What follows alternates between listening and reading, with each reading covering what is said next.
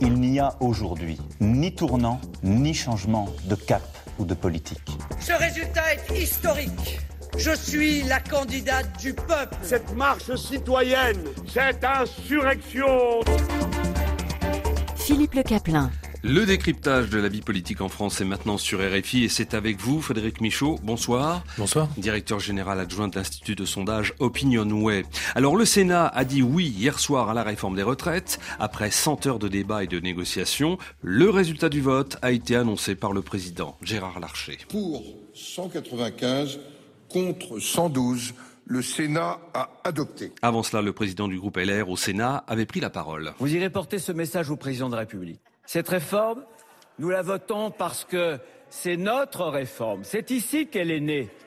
Nous la voterons parce que nous l'avons modifiée. C'est notre texte que nous allons voter. Et puis à gauche, la prise de parole de la sénatrice socialiste Monique Lubin. Cette journée, messieurs les ministres, mesdames, messieurs, restera une journée noire pour tous les salariés de ce pays.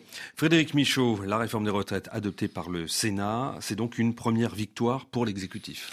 Oui, c'est une victoire euh, symbolique qui s'inscrit euh, euh, au terme d'une semaine qui a été plutôt positive pour l'exécutif. Le mouvement du 7 mars, malgré sa mobilisation, n'a pas été suivi de blocage. La stratégie de grève reconductible appelée par les syndicats a été peu appliquée. La France n'a pas été mise à l'arrêt. C'était l'ambition des syndicats.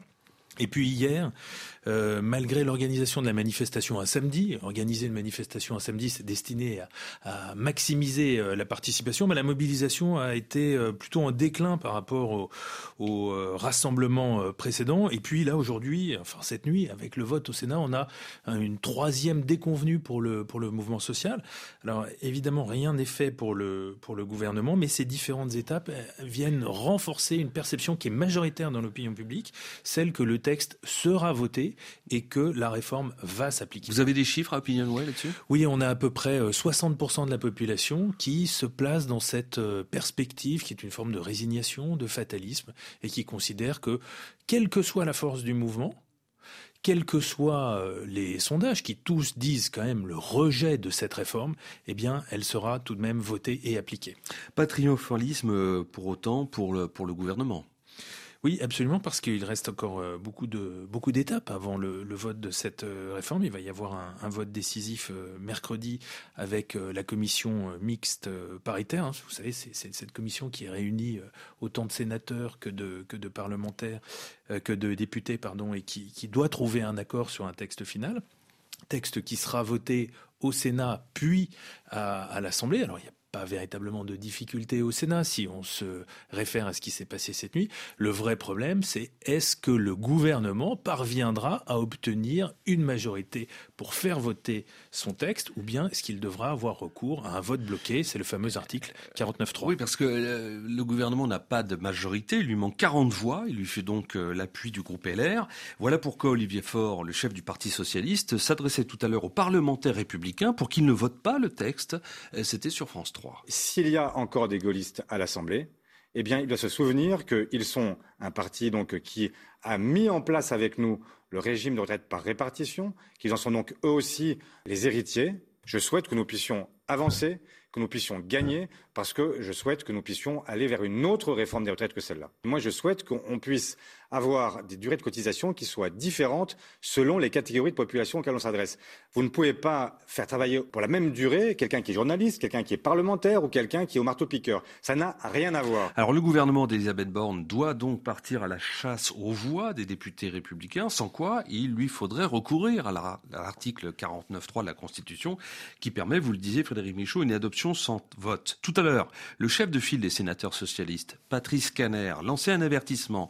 Recourir au 49.3 pose un problème de légitimité et pourrait faire entrer la France dans une grande colère.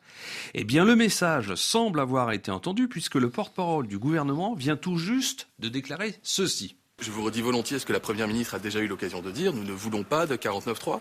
Nous souhaitons transformer notre majorité relative en majorité absolue sur le texte des retraites et nous nous sommes donné les moyens de le faire. Charlotte Turien, Tomaca, vous êtes dans la cour de l'hôtel de Matignon pour RFI. C'est là que se trouve la primature. Cette prise de parole consécutive à une réunion qui n'était pas prévue, hein, l'agenda. Oui, tout à fait. Une réunion tenue secrète jusqu'à la dernière minute, vous l'avez dit, et qui n'était donc pas prévue à l'agenda de la Première ministre, et qui fait suite, bien sûr, au vote du Sénat ce samedi soir. La Première ministre a donc réuni les ministres en charge de la réforme ici à Matignon, Bruno Le Maire, Olivier Dussopt, Olivier Véran, Franck Riester et Gabriel Attal. Une réunion, je cite, de préparation des prochaines étapes afin de mener au bout le processus démocratique jusqu'au vote du texte, selon Olivier Véran. Traduction, une rencontre pour motiver les troupes, resserrer la communication gouvernementale et aller arracher les voix qui manquent pour éviter à tout prix d'utiliser l'article 49.3 alors que l'opposition brandit déjà la menace d'une motion de censure commune. Car les calculettes sont sortis pour compter combien de voix il pourrait manquer et c'est très très serré. La prochaine étape, vous l'avez dit, c'est la commission mixte paritaire. Elle doit se réunir ce mercredi et le texte pourrait être définitivement adopté dès ce jeudi, mais ce n'est pas encore fait. Sept députés et sept sénateurs devront se mettre d'accord lors de cette commission et l'hypothèse la plus probable, étant donné le casting, c'est une CMP dite conclusive et dans ce cas, l'épreuve d'après, ce sera un vote jeudi matin au Sénat et jeudi après-midi à l'Assemblée. Et c'est là que la Première ministre pourrait dégainer l'arme du 49-3. Charlotte Turien Tomaca à l'hôtel Matignon où se trouve euh, Elisabeth Borne. Avant cette intervention surprise d'Olivier Véran il y a de cela une heure, les responsables politiques et syndicaux avaient mis en garde contre un passage en force. Le président du RN sur France Inter veut censurer le gouvernement s'il passe en force à l'Assemblée. Je pense que c'est dans l'intérêt de tous les Français, du modèle social français, que les oppositions peut-être se mettent d'accord pour déposer une motion de censure qui fasse tomber le gouvernement. Et si, encore une fois, le choix du 49-3 est, est fait. Chez les syndicats comme la CFDT, on ne veut pas non plus d'un passage en force. On ne peut pas avoir une telle mobilisation, une telle opinion qui est adverse, euh, qui est contre cette réforme, une procédure parlementaire escamotée et avoir un vice démocratique par le vote de cette réforme par un recours au 49-3 je pense que ce serait extrêmement, euh, extrêmement dangereux dans le ressentiment que ça pourrait, ça pourrait créer. Laurent Berger, le chef de la CFDT.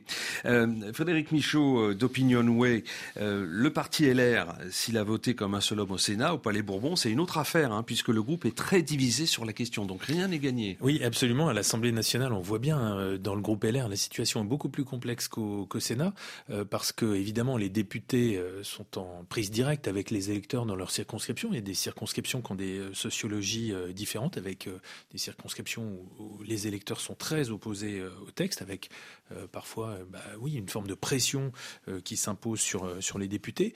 On estime à peu près à 24 députés sur 61 euh, le nombre de députés LR qui ne voteraient pas le texte. C'est considérable, c'est plus euh, d'un tiers euh, du groupe. Ça dit aussi en filigrane la faiblesse du nouveau président des Républicains, Éric Ciotti, qui ne parvient pas à imposer un, vote homogène. Alors il resterait 37 députés LR qui voteraient le texte, sachant qu'il faut au gouvernement entre 35 et 40 voix pour, bah, pour assurer une majorité absolue. Donc on le voit, c'est effectivement très serré. S'il y avait, euh, euh, bah, si les députés LR faisaient euh, défection, ce serait aussi un aveu de faiblesse, enfin très fort pour le gouvernement après toutes les concessions qui ont été consenties en direction des Républicains. En fait, il y a deux options. Soit il y a un vote avec des négociations qui, jusqu'au dernier moment, nous feront, nous rappelleront, on va dire, la série télévisée House of Cards. Absolument. Hein soit c'est le 49-3, même si Olivier Véran a dit pour l'instant on n'en veut pas.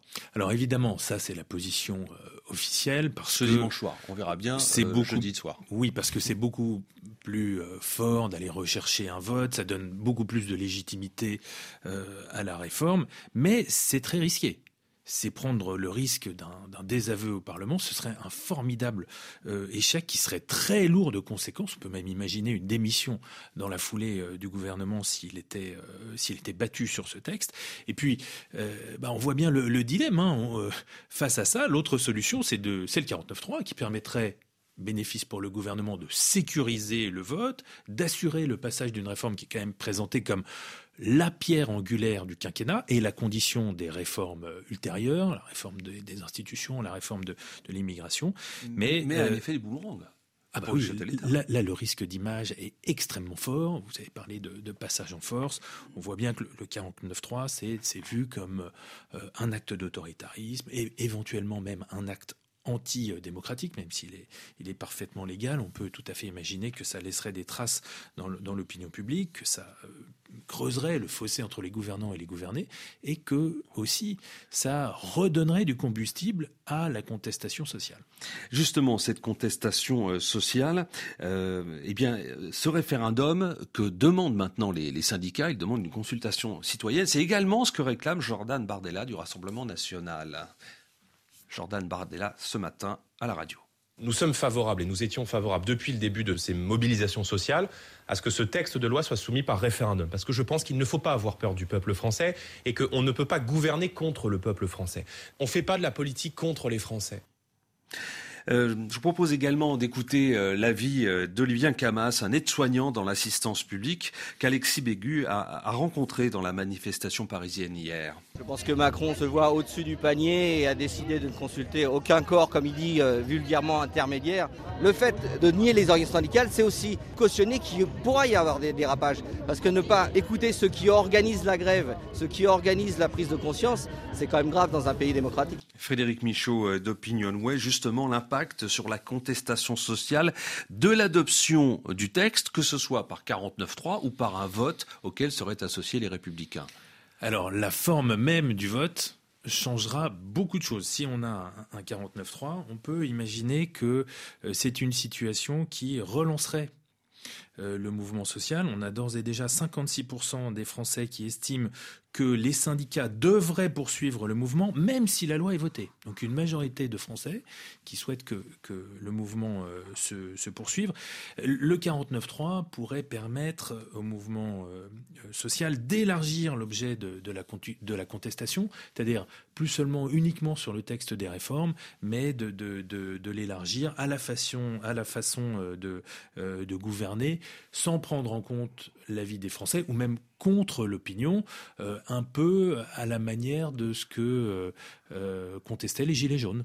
Donc un, un mouvement social qui s'élargirait notamment aux questions de pouvoir d'achat.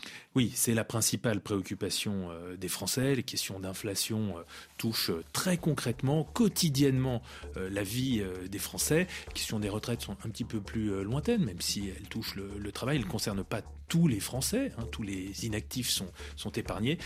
L'inflation, en revanche, c'est un phénomène qui est massif et qui concerne tout le monde. Merci pour ces analyses et commentaires, Frédéric Michaud, directeur général adjoint de l'Institut de sondage Opinionway. C'était Dimanche politique sur RFI.